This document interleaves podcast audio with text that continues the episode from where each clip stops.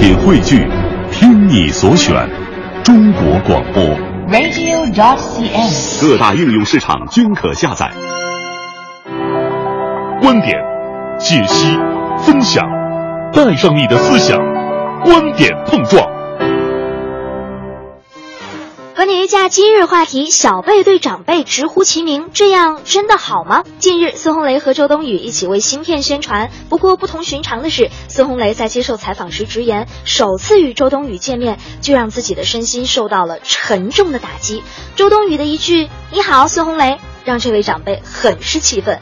第一次见面，你敢这样跟我说话？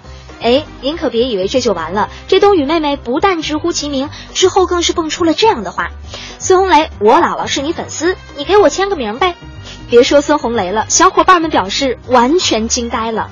不过人家周冬雨只是淡淡的解释说：“嗯，可能真的是脑子不太好使。”我只想说，孩子，你的礼貌去了哪里？小辈对长辈直呼其名，这样真的好吗？两位评论员程峰和朱毅观点针锋相对，对这件事儿您怎么看？欢迎发送您的观点到微信为之声公众平台“观点约架”，等您说话，参与话题有奖品哦。参与话题有奖品，这个不重要，重要的是您对这个事儿有什么样一个观点，可以跟我们来分享一下。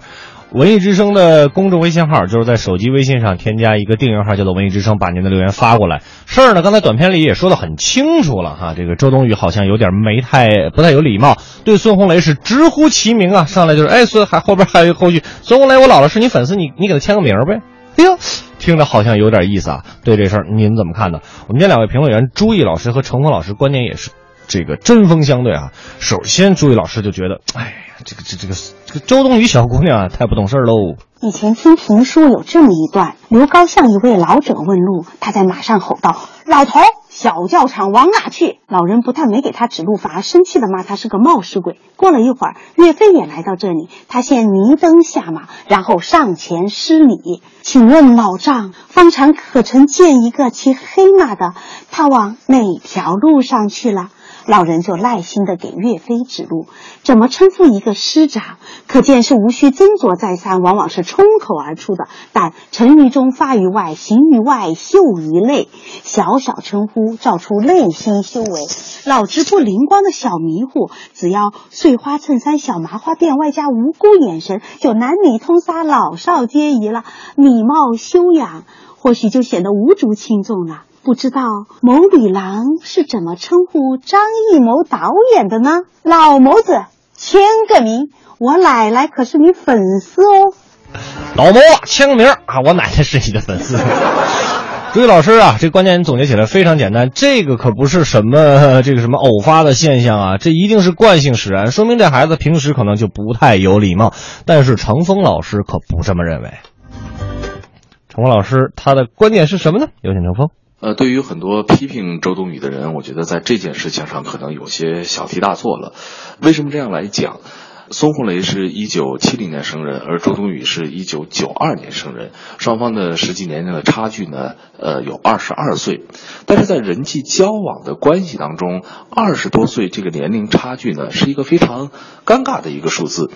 对于周冬雨来说，孙红雷比他的父辈要年轻一些，而比他的兄长这一辈呢又要年长一些，所以让第一次见面的双方就能够准确地判断出对对方应该用什么样的称呼更为合适，其实是有一点点困难的。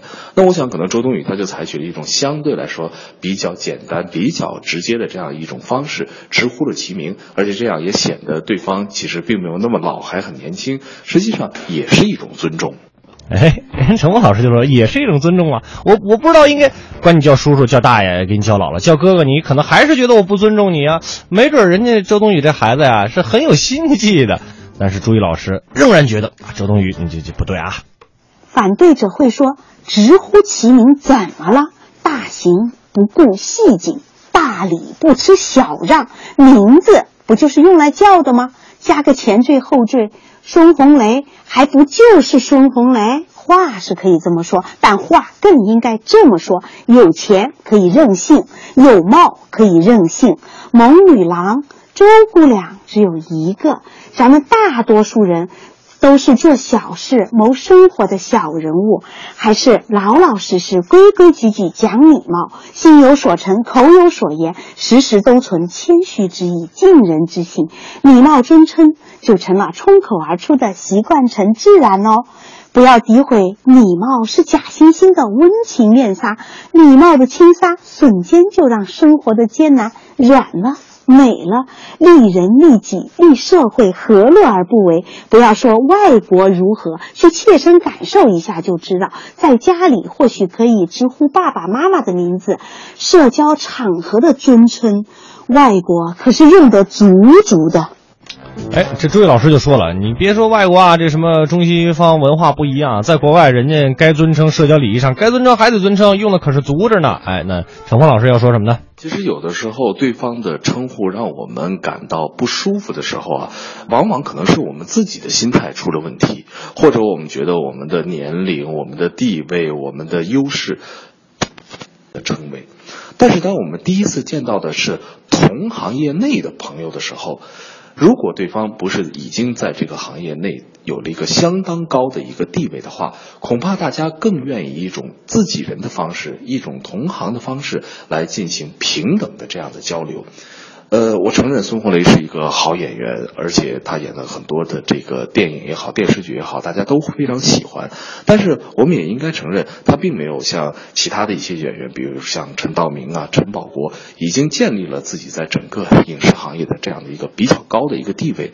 所以，我想周冬雨在见到他的时候，更多的是觉得我们是影视圈的自己人，大家是一个平等的、相互交流的这样的一种方式和状态，所以并没有把。所谓的辈分和地位放在对孙红雷的这种称呼的考量上，陈老师依然觉得呀，周冬雨这样做呢，是觉得把孙红雷当成了自己人，这样更加的亲切。但是，真的把一个比自己大二十二岁的人直呼其名，真的好吗？朱毅老师还是有话要说的。那么问题来了，不叫孙红雷，该叫什么呢？孙红雷老师、孙老师、红雷哥、雷哥哥、孙师傅。我的职业就是传统意义的三尺讲台上的教师，对老师这个称呼不陌生。三省吾五孙的时候，还难免有些忐忑，觉得自己受不起老师的尊称。不过，自打苍老师火了之后，老师的称呼和我的心里都变得微妙起来了。咱们汉语言里那些美好的尊称，快要被糟蹋光了。也是一声叹息，一地鸡毛。不过不管怎么说，尊敬还是要尊敬的。老师也好，师傅也罢，师兄也可，前辈也可，只要是心中存着尊重，被称呼的人是会体会到的。这就是礼貌称呼的力量和魅力所在。这位老师啊，最后举了个例子，他自己也是一位老师，但是有时候我们一些称呼啊被别人乱用了，用了以后让觉得自己也很不舒服。但是我们只要心存尊敬的话，还是能能够让对方感觉到很舒服的。那最后，程峰老师又要说什么呢？有的时候我们特别在意别人对自己的称谓，其实问题不一定是出在对方，而是出在我们自己的心态上。我们往往会觉得自己的年龄、地位和成就要远远优于对方，所以特别希望对方在和自己的交往过程当中能自发的表达出那样的一种尊敬。但事实上，你有你的优点，他有他的长处，大家应该以更为平等的一种心态来面对对方。更何况呢，有的时候大家也知道，口头上的一种尊重和内心真正的尊重反而是两回事情。在这件事情上，我倒更欣赏孙红雷在新闻发布会后来对自己的那番自嘲的做法。呃，他也承认自己犯了小心眼的毛病，然后其实也觉得周冬雨这样称呼他呢，是反而是把自己叫年轻了。有这样的心态去面对这样的问题的孙红雷，反而会在这件事情上赢得我，我觉得也会赢得很多他的影迷的更多的尊重。你看。两个老师最后啊，虽然先开始讨论的挺激烈，嗯，最后落脚点都是两个字儿：尊重，而且也似乎达成了一些共识。哎，没错。那这个对这个话题啊，您怎么看呢？呃，您是支持哪位老师，或者您有什么自己的看法呢？那更好了，发送到我们的微信公众平台订阅号文艺之声啊，我们来看一看大家的留言。好嘞，我们看一下这位哈，吃兔桃说说，按照中华传统美德，周冬雨好像是不对，不过孙红雷作为长辈，因此生气好像也不太大度啊。各打五十大板，是不是这个意思？呃，这个谭丽丽就说了，说人名儿那就是别人叫的呀，哦其实没必要把这事儿看得特别重。嗯哎，好像还真是也有道理啊。心态决定一切。哎，赵岩龙说了，我觉得周冬雨可能不是有意的，说者无心，听者有意吧。哎，也没准是说者无心，没准周冬雨就真的是一个小孩子性格呢。